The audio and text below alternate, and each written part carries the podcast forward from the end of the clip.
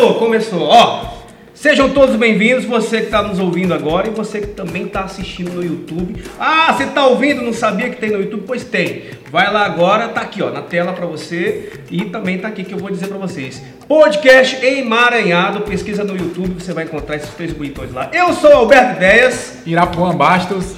Juan Frota. um minimalista, um culinarista Tentando, tentando, tentando. e meu bro, ó, eu tenho um militar, eu tenho um empreendedor, o cara é multifuncional. Currículo vasto. Vambora, com esses Ó, gigantes aqui, hein? Bem Vambora. isso, bem isso. Gente, ó, esse aqui é o primeiro podcast, tá bom? Vou, espero que vocês gostem até o fim. Fiquem até o final, porque vai, tem muita coisa boa para acontecer. E o seguinte, é o primeiro para que você ouviu o décimo terceiro, o trigésimo, o quinquagésimo, enfim, você vai dizer quem são esses caras. Vocês vão voltar pro primeiro e vão poder ouvir e dizer assim, ah, esses caras são esses caras aqui que estão falando agora. Só dar um alô pra galera que o nosso objetivo aqui não é explicar nada, né? Nada, simplesmente confundir. E nem padronizar, dizer que é verdade ou que é mentira, é pra você refletir. Faça as Aqui é suas tudo- reflexões. É tudo pra emaranhar, embolar tudo e tal. Então são opiniões diversas e que todo mundo vai ter o seu ponto de vista. Perfeito, essa é a ideia. Ó, o, a ideia do podcast inicial desse número 1 um é justamente nos apresentar, para que vocês possam saber quem nós somos. Eu vou começar. Eu já posso começar? ver. Pode ficar Então, mais uma vez, vamos A lá. casa é sua, literalmente. Literalmente. Reunidos na minha casa para Coisa pro boa. primeiro. Aí vamos embora. Eu sou Alberto Ideias e esse nome já vem chamando a atenção, mas Ideias porque veio do sobrenome de onde? Quem deu esse sobrenome, né? Na verdade, meu nome original Poço de criatividade. Poço de criatividade. Seria Frank Schobert, eu não consigo nem soletrar isso. cara. Minha mãe. Como é que é? É, minha mãe beirou pelo Ayrton. Ah, Uma característica nossa aqui no Nordeste, É, né? do criatividade, criatividade total. Na verdade, ela botou um N, na verdade, era na Ayrton. Aí entrou no Ayrton, não rolou. Aí trouxeram Frank Schobert. Mas meu pai era dono do cartório na época, ele foi lá e botou Antônio Alberto Serra Júnior e ficou assim mesmo. Tá valendo. Mas o Alberto Ideias veio do Facebook, cara. O Facebook me deu esse nome. Eu tinha uma empresa que era Ideias ao Vento e eu mudei o nome algumas vezes. Na época ele fez aquele lance do tipo, ah, você não pode mais mudar o nome. Aí ele sugeriu, cara. Alberto Ideia. Ele sugeriu Alberto Ideias e eu mantive Alberto Ideias. Olha aí, pronto, e o Mark Zuckerberg ajudando no, no teu nome artístico. Exatamente. Pronto, Eu ia então- falar sobre isso, né? É, mas foi bem isso mesmo. Ele acabou sugerindo e funcionou. O e- impacto do Facebook na vida das pessoas. Todas as minhas redes sociais estão sendo literalmente, ó. Em todas as redes sociais, Instagram, cara, fez todo mundo, você procurou agora. Alberto Ideia você vai encontrar. E é isso, eu nasci numa cidade, na verdade eu nasci em um estado, fui registrado em outro, porque podia, o dono do cartório era meu pai, então ele fazia o que ele Eita, queria. Butreta deve ser um gato, uns 4 anos mais novo na certidão de nascimento, mas tá tudo normal. Deus é mais. Meu pai, Antônio, minha mãe, Antônia, e eu virei Antônio, cara. Mas apelidado é Alberto Ideias pelo Marcos Zuckerberg. E é isso. Vambora. Legal, né? Aqui no Nordeste a gente tem essas características. Meu nome era pra se chamar Eric. Só uma pergunta, precisa bater continência? Não, não precisa. Ah, Olha, tá. olha a vantagem, né? Os militares têm uma fama de serem muito autoritários e a gente também vai tentar de- desmistificar isso, falar pra você que é, é importante a gente prestar atenção em quem trabalha na segurança pública de uma forma geral. Mas vamos lá. Irapuã Ferreira Bastos, meu nome. Tem uma história um pouco parecida com a do Alberto, não tão Cabulosa, meu amigo. vamos dizer assim. É, era para chamar Eric se fosse se dependesse da minha mãe, mas meu pai falou- guardou o nome mais de 10 anos, contam a história, e que o primeiro filho homem dele teria esse nome, Irapuã. E eu descobri depois de adulto, tinha cresci como até agora há pouco a gente estava em uma reunião conversando sobre isso, né, dos desafios da criança. É, como eu Que não são poucos. Que não são poucos, Inclusive né? no Brasil, no Maranhão. Nordestino, Nordestino. tô curioso pra saber se De tem família um significado. do Não, é, é indígena. Tem, tem sim um significado que eu vou já contar pra vocês. E como eu fui criado num ambiente que a gente se apelidava em casa, que hoje tá bem legal, que o nome agora é bullying, tá super chique, mas eu acho que é uma preparação legal na infância, porque aí você vira um adulto ou no- no- durante aquele próprio na- durante esse processo e você não ter problema. Por quê? Pô, teu pai e tua mãe te apelidam em casa, quem é teu colega na rua pra te apelidar? A minha mais velha é magrinha, eu chamo ela de magricela até hoje. Então, se você chamar ela de magricela na rua, ela diz, é, sou eu mesmo. De ela boa, não, ela não não entende problema. mais como. é, E aí, Irapuã, Por quê? Meu pai fez uma, uma, uma- um trabalho no, no interior. Macumba não. Um- Trabalho, né, velho? No Maranhão, né, irmão? que não foi macumba. Decidi se baixa só cada cachaça. e era uma tribo indígena que ele guardou esse nome e depois de adulto eu descobri que era é, o guerreiro de uma tribo indígena ou pode ser uma abelha, o zangão de uma espécie de abelha. Que é aquele que fura uma vez e morre, né? Logo em seguida. Suicida. Suicida. O famoso kamikaze. E você, Juan, conta pra gente. Cara, eu sou uma mistura entre cearense maranhense. Brasileiro. Nasci, família, família parte do pai Sobral, depois foi para Fortaleza. Parte da família foi para Bacabal. Meu pai conheceu minha mãe, ele cearense, ela de Bacabal. Família de Bacabal, trabalhava com usina de arroz e alguma coisa assim. Conheceram, saiu o Juan. Juan nasceu em São Luís. E o nome Juan, Juan Frota, na realidade meu nome de batismo não é Juan Frota, é Juan Carlos Jacques de Araújo. Olha, Praticamente, no- não- nome de rei. Juan é muito É, chique até. Descendente francês Isso. e Araújo, que é no- nosso, né? E bem pertinho do Jacques do Pandeiro, assim. tem uma- E, e- e aí, Juan Frota, muito pela ligação ao meu pai, Rogério Frota de Araújo, então ficou, ó, Juan, Juan Frota, tudo. Então, Juan Frota, que na realidade foi uma, uma, uma indecisão. Ou era João ou era John. Aí ficou Juan, foram pro espanhol, definiram, mas nada mais que isso. Não sofri um bullying quando era, quando era mais novo, mas o pessoal perguntava, é Juan com R, Juan com J, tudo, então tinha isso. Então, basicamente é isso. Eu sofri bullying, na verdade. Eu sofri, eu sofri, eu sofri foi porrada mesmo, cara. Eu tive apelido, né, cara? Eu tive apelido. Vamos ver se você teve o seu também. Eu você teve o tive um seu. monte. O meu apelido quando eu era, pô, pré-adolescência, cara. Eu fui gótico também, né? No, no interior do estado.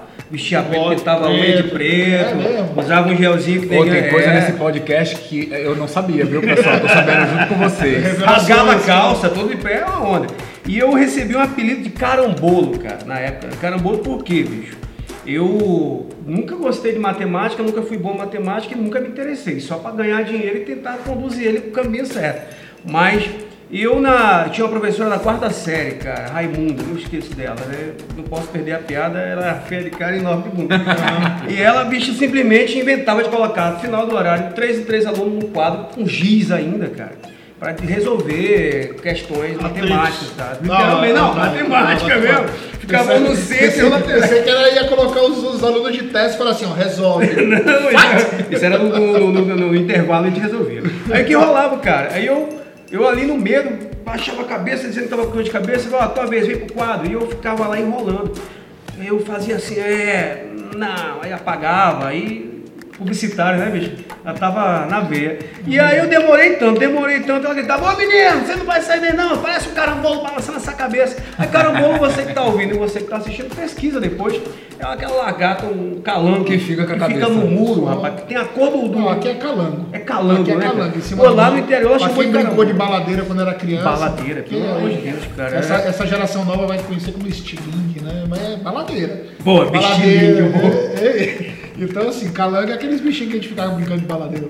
E, e esse foi um que ficou na minha vida, cara, carambolo, e eu consegui é, é, é, sucumbir ele depois de adulto, já que eu disse, cara, eu contei essa história com o diretor de cinema, ele morreu de rir e disse assim, cara, quando eu voltar para Minas eu vou montar uma produtora e vou botar esse nome. Ele nunca montou. Aí eu, alguns anos atrás, montei uma produtora de vídeo com o nome Carambolo Filmes. Eu digo, pronto, e mandei pros meus amigos do interior, ó, presta atenção aí, pô, pensina da porra aqui. Esse foi um, cara, marcou demais. Empreendendo com bullying, né? Bowling, pronto. Aí, ó. Esses dias foi até resgatado um comigo lá em casa, né?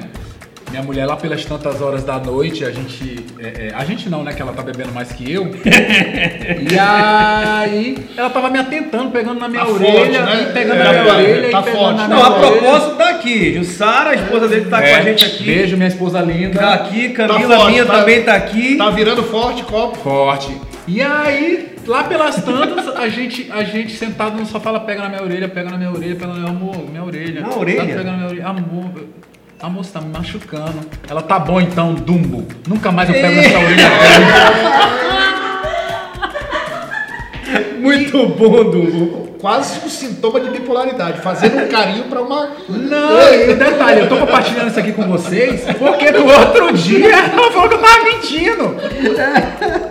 E eu tô contando com riqueza de detalhes. Boa. E eu queria compartilhar isso com vocês, com essa história de bullying, que a gente fala muito de apelido. que você que está ouvindo, de repente, você até se tornou um adulto que teve algum tipo de desafio, de problema com relação a isso. Faça as pazes com o seu passado, de boa, dê gargalhada de você, assim como eu dei esse dia com a minha esposa, porque é, é, sorrir faz bem. Eu até brinco muito com as pessoas que não se paga nada e faz muito bem. Nossa, muito Sorria bom. mais de você, viu? O meu caso é um pouco mais. mais eu, eu acho que é uma questão até.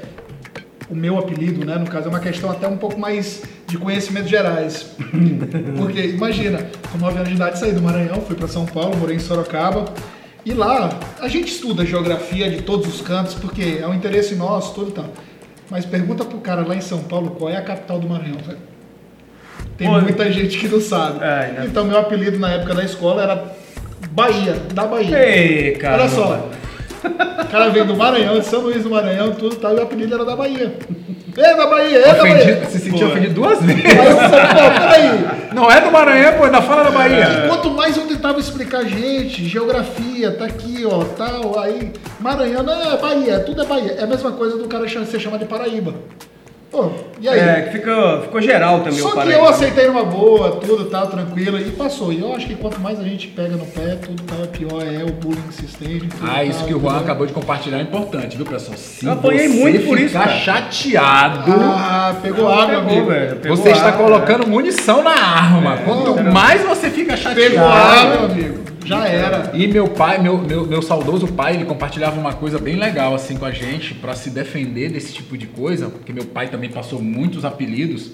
Ele era negro, magricelo, pobre e da liberdade. Imagina aí. Liberdade, pra quem não sabe, é um bairro periferia do- de São Luís, capital São do. Maranhão. Capital do tá- Maranhão, situado na região nordeste do Brasil, no Pra- Brasil que está na América do Sul. Exatamente, no Tá? planeta Terra, pra quem Tá, tá de fora, exatamente. está chegando Você faltou agora. as aulas de geografia. É. Importante, importante, importante, importante. E então ele sempre falava pra gente, olha, toda vez que alguém te botar um apelido, vai parecer loucura, vai parecer coisa de gente retardado, mas do jeito que a pessoa te chamar, você repete. Porque quem tá próximo não vai entender que loucura é essa. É dois doido conversando. Pra vocês terem uma ideia, é, quando eu comecei a usar bigode, foi uma homenagem que eu fiz pro, pro meu pai. Pô, não é pro Fred Mercury? Não, foi pro Fred Mercury. E era isso que eu queria compartilhar com vocês. Pensei cara. que fosse pro Fred também, Mercury. Quando eu conheci ele, ele não tinha o bigode, Não depois tinha, ele é. usou. É, aí, ó, Fred Mercury. E eu era ignorante bigode, musical. Como é que eu conheci o Fred Mercury? Um dia eu tô andando pelo quartel onde eu trabalho e uma pessoa passou por mim e caiu na gargalhada olhando pro meu bigode. KKKKK, Fred Mercury. Eu, Você cara, que tá só ouvindo, tá curioso pra saber como é o bigode do Irapuã, corre lá no Instagram, Exatamente. podcast Maranhado, você vai ver como é que é o bigode. É um bigode. Ah, e se quiser, não, vai até melhor. Cria a hashtag Quero ver o bigode do, Irapuã. E eu tô compartilhando isso porque, como o Alberto falou, eu não usava bigode. Nunca usei bigode, tinha ojeriza bigode. Só que, como eu fiz uma Eu homenagem não pro te meu pai, vejo mais sem bigode, mano. Ninguém mais me vê sem bigode. É e olha que interessante. Quando eu comecei a usar, muita gente não sabia o porquê, foi uma homenagem que eu fiz pro meu pai, e alguns meses depois ele veio a falecer. Como eu já tava de bigode, eu falei, cara, vou deixar, Vamos porque é uma homenagem pro meu pai, e não consegui mais me enxergar sem. Só que pra compartilhar com vocês o apelido, esse dia foi pontual pra mim, essa caminhada. E esse colega dando gargalhada, eu falei, cara, Fred Mercury. E depois dele vieram vários outros. Eu falei, cara, E você sem eu sou nada. ignorante musical. Quem é Fred Mercury? Eu tive que ir Sério, atrás do cara. Depois que eu identifiquei, eu falei, caraca, bicho, mas é, o cara é boa pinta. Tanto que a esposa do Alberto tá até usando aqui a camiseta do cara. pô. E comedor, ué. E eu fui entender que a sacanagem era porque o cara era gay. Olha isso. É, Não era nem por causa do bigode. Machismo, machismo, machismo machismo. total. Preconceito. Então, é, voltando à história do meu pai, se alguém te apelidar e você se sentir desconfortável, eu, eu Cara, compartilho com vocês eu essa quero dica. voar, eu quero- Chama do mesmo jeito e vê o Eu quero resultado. aproveitar, deixa também falar que nada contra os baianos, viu, galera? Também. Então, pô, super gente Tem boa. grandes amigos na Bahia. Só o erro geográfico que aí complica o negócio, né? Mas Valeu, galera da Bahia que tá ouvindo eu a gente. até viu? gosto muito de rede. Que é a proposta. adoro, adoro, meu compadre. Gente, é o seguinte, ó. E, cara, é, é muito simples isso também. Não tem o que a gente ficar reinventando aqui. A gente tá aqui para se apresentar e dizer para vocês o seguinte: Ô Brasil, ou quem tá ouvindo ou quem tá assistindo, cara, somos três pessoas aqui sim do Nordeste falando de tudo e de tudo pouco, tá? A gente vai falar de, de- de variedades atuais criando um ambiente mais documental para que você em qualquer outro momento possa estar ouvindo e assistindo e dizer o seguinte, ah, vou compartilhar porque isso aqui foi interessante. Essa é a ideia não é do podcast. Com certeza. Vamos complicar. Mais do que descomplicar. A proposta até de forma involuntária a gente conseguiu fazer um barba, cabelo, bigode, não é? Ó, vou, eu tenho um intervalo agora. Vamos pro É? intervalo? Vamos, É o bora. seguinte, só pra, antes de entrar no intervalo, para você que está ouvindo Continua a gente, ó, escutando, continua, viu? a gente começou o primeiro, mas já tem quem apoia. Você que tá vendo, tá aqui, ó. Burgueto, Segue lá, viu? segue arroba o underline burgueto, tá bom? Você vai, cara, é apaixonante. Minha esposa disse que gostou tanto cara. hoje que não vai nem escovar os dentes, ó. E não é desculpa, eu geralmente dou essa desculpa, ela não. Só pra você ter ideia de como é que tá o negócio, viu? Mano. Fechou? 30 segundinhos, a gente volta. Vai!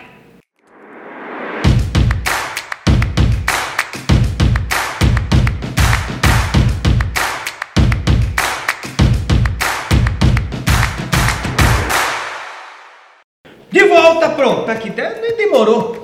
Rapidinho, Demorou, vocês não. perceberam que a gente demorou? Ó, o que, que é isso? Para. Ó, mais uma vez, então, lembrando, Burgueto. Segue aí no Instagram, arroba o underline Burgueto. Cara, eu não tô entendendo, não. Você que tá longe, você tá fora, tá distante da gente, vai ficar na vontade realmente, porque não dá pra entregar ainda, né? Já fizemos entrega para interestadual. Deus é mais, olha como, cara. Já, já, já fizemos pedidos, inclusive, para levar, por exemplo, o pessoal foi pro carnaval, em Pinheiro, aí pediu. Quantos quilômetros daqui da, da capital São Não Luís? sei, não sei. Mas em hora dá o quê? Umas 5? Dá aí. 5 horas. Aí embalamos no isopor, bonitinho, tudo tal, isso aqui é sucesso.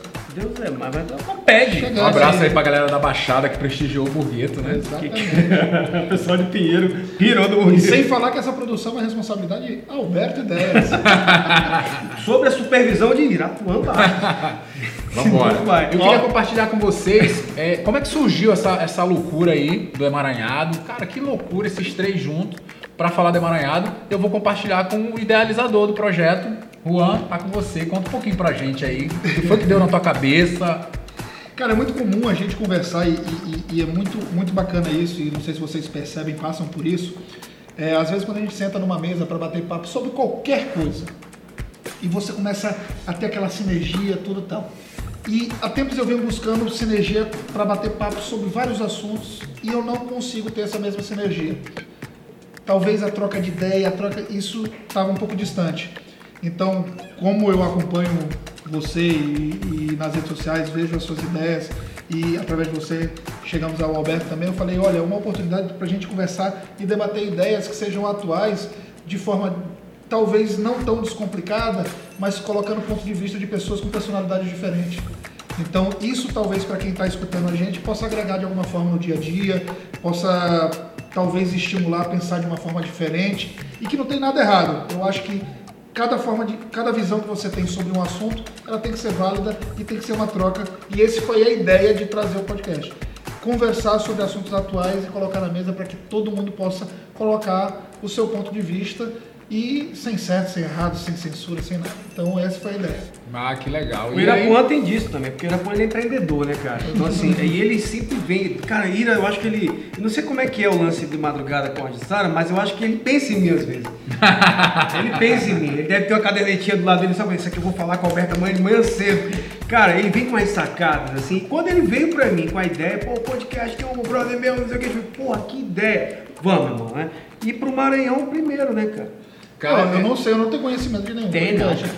É, se vocês Essa souberem de outro não. podcast maranhense, com, compartilha aí com a É. gente, porque a ideia realmente é agregar a gente. Não, mas agora eu tô imaginando, velho.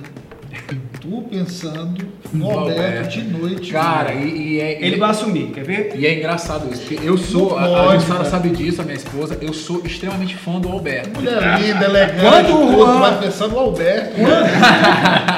Quando o Juan falou da ideia do podcast, eu me senti extremamente lisonjeado, honrado, que é um cara que eu admiro demais. Opa, e aí obrigado. ele falou, pô, Irapuã, você conhece alguém que pode, pô, tem um perfil. A primeiro, o primeiro nome que veio na minha cabeça foi o do Alberto. E pra minha surpresa, porque eu sei como ele é extrema, a agenda dele é extremamente ocupada. Pra quem não sabe, ele é a cara do Grupo Mateus aqui no, no, no Maranhão, agora Tocantins e Pará. No Pará, Gigante, Maranhão, gigante, Pará, gigante. Maranhão, Piauí e Ceará. Cara, ó, esse podcast não é fraco não, viu? Gigante, gigante. Bom, você, seu Luizinho, hein? Aí eu Podcast pensei que eu aí? ia ter algum tipo de dificuldade, né? Por conta desse currículo vasto do Alberto, a gente contou só 0,1% dele agora. Ele, meu nome é pronto, vambora, vamos botar pra fazer então, Alberto, obrigado aí por Que ter é aceitado também. Não, Conseguimos o tempo do Alberto, conseguimos a locação, os equipamentos, e estamos na casa dele, tomando água, comendo sanduíche. É bom demais. né? Cara, e eu ainda tô fazendo. que prestígio! Eu ainda tô fazendo estágio, que eu vejo a galera, quando as- os primeiros vídeos que eu fiz na, na, na- na internet, a galera me, me zoando até hoje com relação a ser blogueiro e tal, não sei o quê. E é a primeira vez que eu tô encarando um, um vídeo e com uma puta responsabilidade que é estar do lado do Juan e desse gigante aqui que é o Alberto. É, mas é isso aí, cara.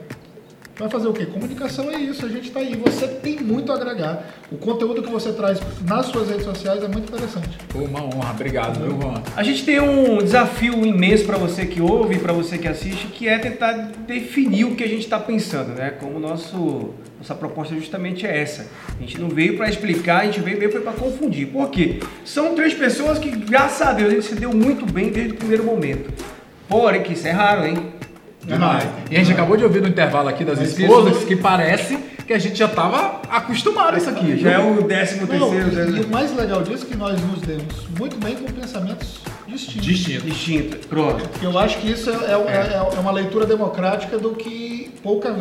Hoje nós estamos vivendo um radicalismo Pronto. Absurdo pra tudo. ou, ou é um ou é outro, não tem meio termo. Então eu acho que a sinergia foi, foi bacana. É isso é interessante fi- frisar mesmo, porque assim a- a- as intenções e opiniões e os pensamentos realmente eles estão cruzados aqui, mas existe o que a democracia propõe, que é o respeito pelo pensamento do próximo, cara. A gente respeita demais.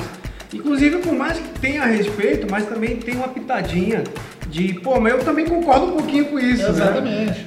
É, é- é difícil hoje porque as pessoas não conseguem parar, talvez a maior dificuldade é de tentar identificar algo positivo que ocorreu aqui e algo positivo que ocorreu aqui ou algo de errado que ocorreu e vice-versa. Não, ou é um ou é outro. Então eu acho que você não pode ser radical.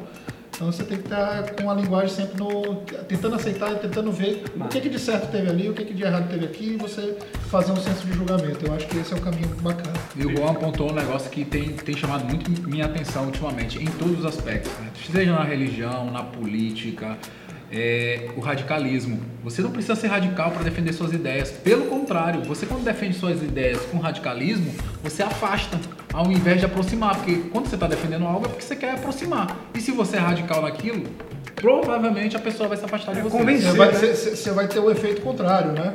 Você vai repelir as pessoas, né? Ao invés de você aproximar.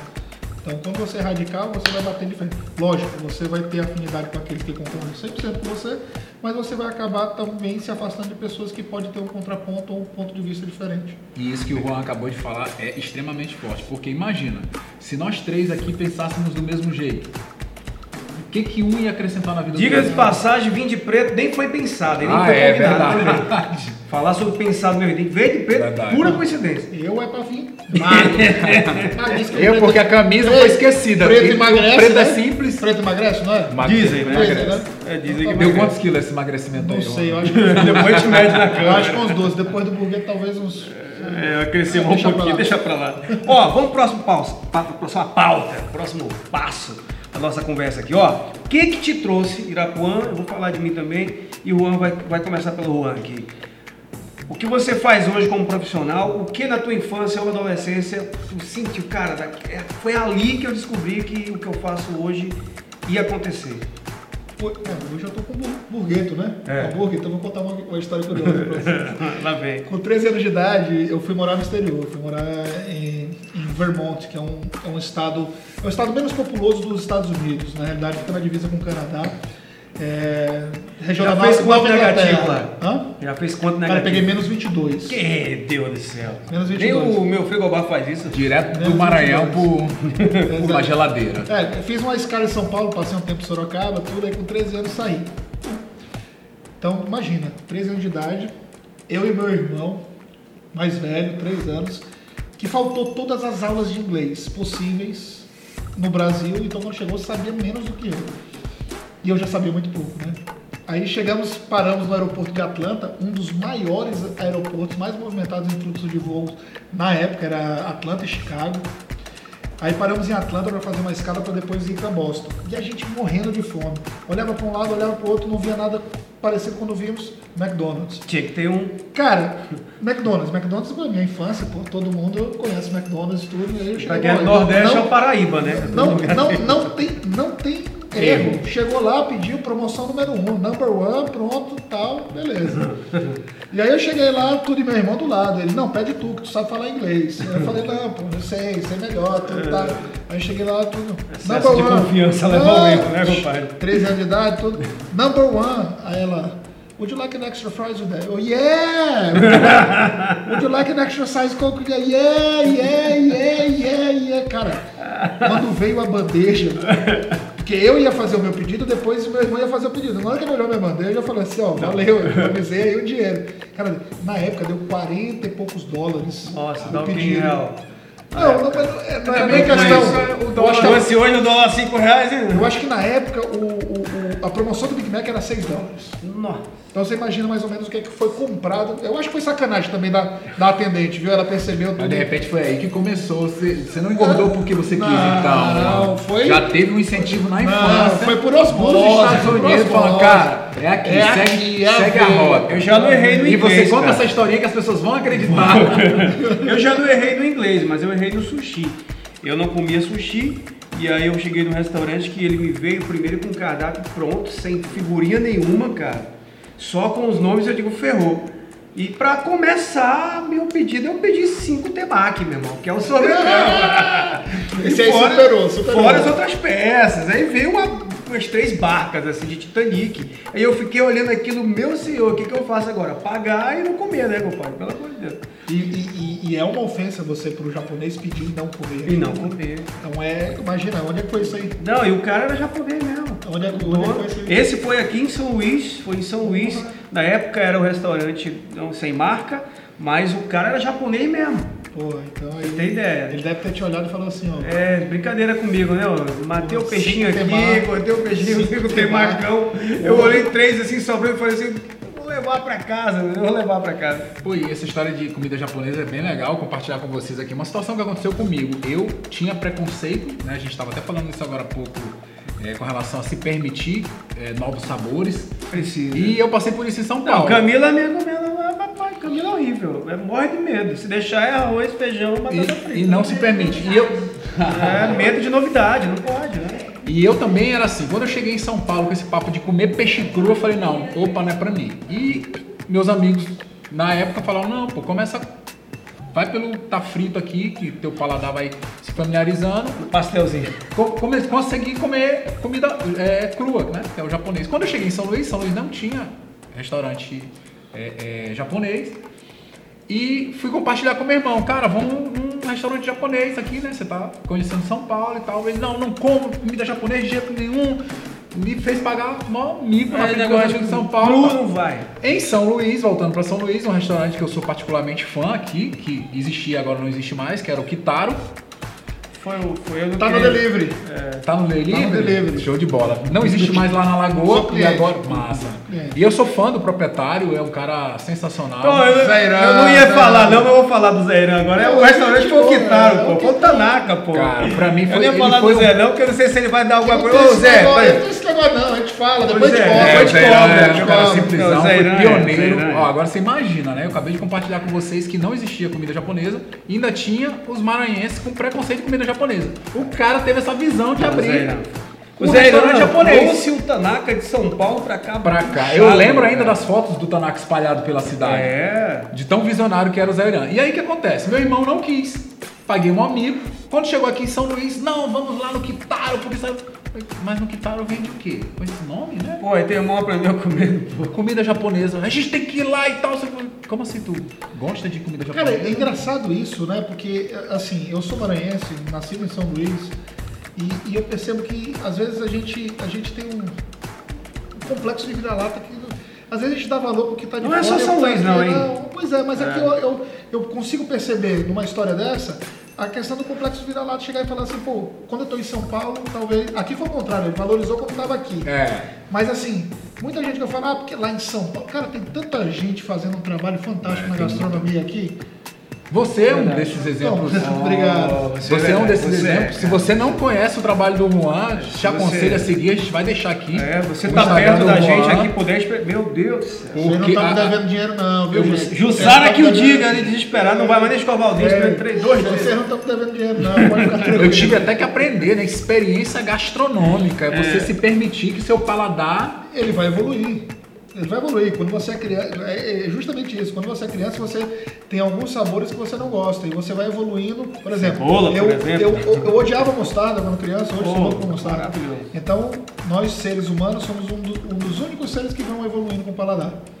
Depois dá uma pesquisada nisso, que é bem interessante. Você Mas- agora, Ira, é o que lembrança da infância ou adolescência te trouxe a ser o que você é hoje? É é até interessante falar sobre isso, é, porque esse, esse tipo de papo que a gente está levando aqui, é, sei lá, por volta de cinco anos atrás, eu nem teria. Eu achava que era uma coisa para os outros, sabe? Tipo, cara, é, é, vão emaranhar para outro lugar, porque isso é, isso é muito para mim, a minha mente só vai até certo limite. Que era o seguinte, eu fui criado, quase fui jogador de futebol. É, Soube minha disso. adolescência. Não Passei, sabia. Soube disso. Passei em jogou todas onde? as peneiras, Jogou onde? eu passei em todas as peneiras, tanto do moto quanto do. Só, só não passei do Sampaio porque na época, né, galera, do Sampaio, o Sampaio não era. não tinha o prestígio e o timaço que tem hoje. Que o Mac, na época era- Frota conseguiu montar hoje, É. né? Mas é, por conta dos desafios da época, né? Minha família passou por alguns desafios financeiros. E eu resolvi, por uma obra do acaso, né, jogando bola na porta de casa, passou uma pessoa com um. que seria uma folha de Xerox, um papel A4 dobrado. cópiazinha. que era Recrutamento. O manual para entrar na, na aeronáutica. E olha que engraçado, Legal, cara.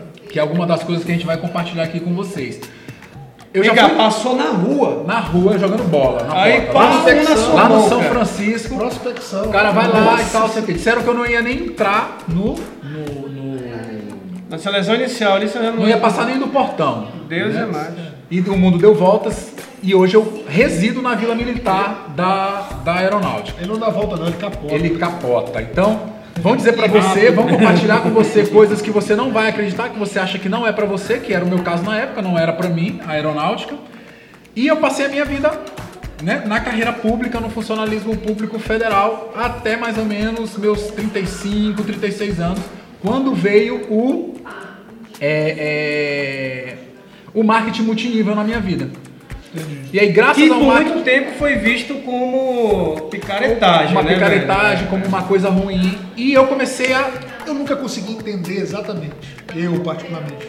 Mas depois você vai me Não, a gente vai ter episódio, nós vamos, vamos ter, ó, vamos ter diversos temas para Na conversar. frente a gente cara. vai, a gente É, vai compartilhar isso com vocês. Então, é, com relação a, a- a esse formato, como é que vai ser o seu futuro de ter essa oportunidade de estar aqui conversando com pessoas que eu já fui fã, pra mim, como eu compartilhei agora há pouco, é uma honra, é você se permitir. Lembra do radicalismo? Então eu tinha um pensamento que o legal era ser funcionário público e tal, e graças a eu me permitir conhecer novas oportunidades, eu comecei a evoluir. Olha, o negócio legal que, que até isso dá um outro episódio completo, que tal- talvez a gente poderia conversar. É, o bacana com o teu testemunho, fazer um gancho seguinte. Hoje nós temos um empresário em Irapuá, também, membro da aeronáutica, tudo tal, que hoje está empreendendo. Quantos empregos diretos você está gerando? Na verdade, nas empresas que eu trabalho hoje, deve ter em média uns 30 empregos diretos. 30 empregos diretos. Ou eu trabalho ou dou assessoria. Isso, colocando aí 5 empregos indiretos para cada emprego direto, você está falando aí mais ou menos de 150 empregos. 150 Sim, pessoas. direto e indiretamente. Certo. Ou seja, se o cara não passa na beira do campo entregando um panfleto pro Irapuã, Não tinha acontecido nada. não tinha acontecido, não tinha gente trabalhando. Mas o, legal e o gancho que eu ia dar é o seguinte: o brasileiro, ele tem, por exemplo, nós somos uma geração onde nós, nossos pais eles estimulavam a estabilidade, não o empreendedorismo. Então o que acontece? Ó, vá lá, faça um concurso público, busque sempre uma estabilidade financeira, até porque se explica, depois do processo de redemocra- redemocratização, é, nós passamos por períodos muito, muito estáveis. Tipo, isso o quê? 80... De 80 a 90, 90, é essa 90 onda. começou o plano real, deu uma É. estabilizada. E aonde a gente não preparou os nossos jovens e talvez aquele que tem a maior capacidade intelectual para empreender. É. Isso é, é- é- é, assim, vai, faz concurso. E aí muitas vezes a pessoa é inteligente, tem perspectiva de ser um gerador de riqueza e de produtividade, faz um concurso para ter estabilidade para ser improdutivo. Eu tenho conhecidos que não têm formação superior, uma faculdade, enfim, tem um curso técnico de um Senai, da Sim. pá, e os caras hoje ele é empreiteiro, pô. O cara constrói Mas é isso. MAs, PIs e SP. Eu vou sabe? fazer uma É referência doideira. muito legal do pessoal do Geração de Valor que, que, eu, que eu sigo tudo. Eu- ele fala o seguinte: se o que, que você faria se você tivesse 18 anos com a mentalidade de hoje? Ele falou assim: nunca teria um emprego. Olha que loucura. Pô, você sabe que eu tinha um fetiche quando eu era criança, né? cara? Quando eu tinha. Criança no adolescente, tinha um fetiche. Eu tinha meus 16, 17 anos, eu dizia assim, cara, eu com a mentalidade que eu tenho hoje, se eu voltasse para meus 10 anos, né? eu ia pensar com 16, 17, mas tendo 10 anos. Exatamente. Era basicamente Ele isso fala sobre mesmo. isso, sobre a, a potencialidade de você criar alguma coisa, um objeto, um objeto, um produto que você pode se destacar. Então, quando você vai falar e pensar dessa forma, estimular as crianças, o jovem, a primeira coisa que a gente escuta é o seguinte: você não pode errar. Não, não pode, verdade. É, a gente Você não tem margem para erro. É, que é isso, cara? O erro faz parte da construção. E você não vai ver ninguém tendo qualquer resultado, seja ele expressivo ou não, sem ter errado muito, quebrado muito a cara. Que é a melhor forma de aprender, né, cara? Convenhamos. Cara, também. outro dia um amigo chegou para mim e falou assim, olha Juan, que interessante, e era um anunciado de emprego de uma multinacional dizendo o seguinte, é, recrutando novo CEO. E um dos pré-requisitos é o seguinte, que essa pessoa tinha que ter quebrado na vida. Olha que loucura. Boa. Essa pessoa tinha que ter passado por um processo de falência para ocupar o cargo de CEO, para ele entender que talvez que com os erros que ele cometeu, que ele, ele aprendeu e talvez isso aí ele fosse se tornasse um líder melhor. Então a gente tem que se permitir ao erro. O erro faz parte de tudo, né? Na, na nossa vida em geral. Então é, é bem E interessante. como o Juan falou, né? é, os, no- os nossos pais, com, a- com as informações que eles tinham, porque às vezes a gente acaba querendo terceirizar algumas responsabilidades. Ah, não, eu fiz isso por conta do meu pai, por conta da minha mãe. Eu, eu acredito muito que os pais, ou as pessoas que é, criaram a gente, fizeram o melhor que elas podiam. Claro, claro. Com as informações que elas, Elas tinham. tinham, Porque é muito fácil hoje você olhar para trás e falar, ah, não, pô, mas a pessoa que viveu lá naquela Eu fui realidade. privilegiado ela- ela- nesse sentido. Eu fui privilegiado. Depois eu conto aqui. Pronto, é- ela, ela, ela, ela, ela sabe disso. Ela sa- sabia que. Porque quando se fala em segurança e não errar, é justamente isso. E quando você vem de uma origem humilde, a margem de erro é muito limitada. Como assim? Pô, você queimou um arroz no, no- no fogão, é tapa na cabeça, Tá na porque só cabeça, tinha aquele só arroz. tinha aquele arroz. Não era uma questão de. de, de, de- como é Mas chama? sabe o que é interessante? Extravagância. Outro dia eu estava vendo um documentário e falaram o seguinte: por que, que os imigrantes no Brasil ou em qualquer outro lugar do mundo normalmente têm sucesso? Porque o que fez essa pessoa migrar, principalmente num tempo de guerra, para outro país e começar alguma coisa, ele perdeu o medo. Ele perdeu o medo. Meu amigo, se eu já passei por uma guerra, se eu já passei por escassez, é. o que, que pode ser de pior? E, e- e é, e é interessante isso, que tem uma passagem que eu gosto muito, que é o seguinte, vocês imaginam, porque desde criança a gente é preparado para não sentir dor, para não errar, que o erro vai te trazer dor. E dor machuca. E o brigar na rua era o meu exemplo, né? Se você brigou na rua, chegou em casa, você vai apanhar de novo. Era essa a ideia mesmo. Então, para se proteger do, Que infância bosta que eu tive, né, é, bicho? Mas olha que eu tô legal. começando a ver agora, eu só tenho... Foi graças a essa infância que você teve aqui, que bizarra. você se preparou. Imagina, imagina que, que é o Quer eu dizer que esse caminho me trouxe até aqui. É, exatamente. Puta Foi ele que te fortaleceu. Porque Verdade. imagina, imagina que uma mãe vê o bebê lá chorando, morrendo de dor de dente e chorando.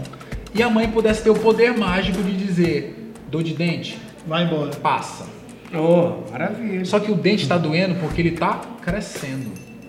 Se parar de doer, o dente vai Não parar vai de crescer, crescer. E aí a criança vai ser desdentada.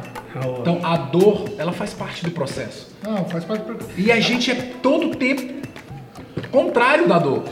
Assim, o que eu falei pra você que eu fui de certa forma privilegiado, porque desde muito cedo, desde muito de criança mesmo, eu tive o cenário de dois lados. A família da minha mãe tradicional, mais humilde, mais é, vamos dizer conservadora nesse ponto de vista, é, vamos dizer de emprego, de tudo, da estabilidade. Do outro lado, cara, meu pai sem o segundo grau, ah, com o segundo grau completo, não formado em faculdade, empreendedor nato, construiu, é, é uma construtora, construiu o patrimônio dele, que começou até coco na praia foi vender. Então, assim, você vê do outro lado o empreendedorismo, e é até engraçado que quando a gente senta na mesa, a gente não fala de outra coisa, não tem aquela relação quase que de família. Oi, pai, tudo bem? Tá?